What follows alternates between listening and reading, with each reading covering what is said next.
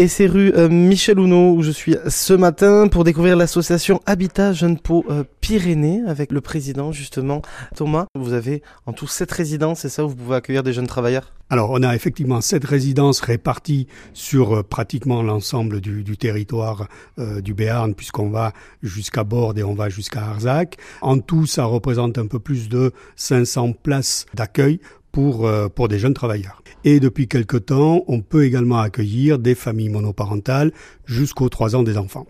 Aujourd'hui, euh, on est ici donc euh, au foyer Michel Louno, où on a ouvert ce qu'on appelle un tiers-lieu, où on souhaite développer la cohérence et la cohésion euh, entre les habitants du quartier, entre les associations qui œuvrent également dans le quartier, mais pourquoi pas également avec les actifs qui sont sur ce quartier et qui ont parfois besoin d'avoir un bureau, d'avoir des, des, prestations de visioconférence, d'avoir un équipement Internet plus qualitatif que ceux qu'ils peuvent avoir chez eux pour leur faire bénéficier euh, de prestations, de bureaux, d'espaces d'accueil et également euh, pour les associations un peu plus importantes,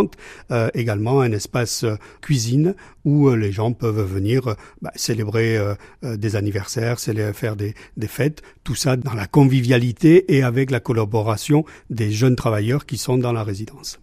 Parce que l'idée aussi, c'est pas juste proposer un tiers-lieu, c'est proposer un véritable lieu de vie dans ce quartier? L'idée, c'est effectivement de, proposer un véritable lieu de vie où vont pouvoir se croiser euh, les associations, euh, les actifs, euh, les jeunes, les gens qui ont des idées, qui ont des envies. Voilà, c'est, ça sera vraiment un, croisement de toutes, de, toutes ces idées-là et de toutes ces,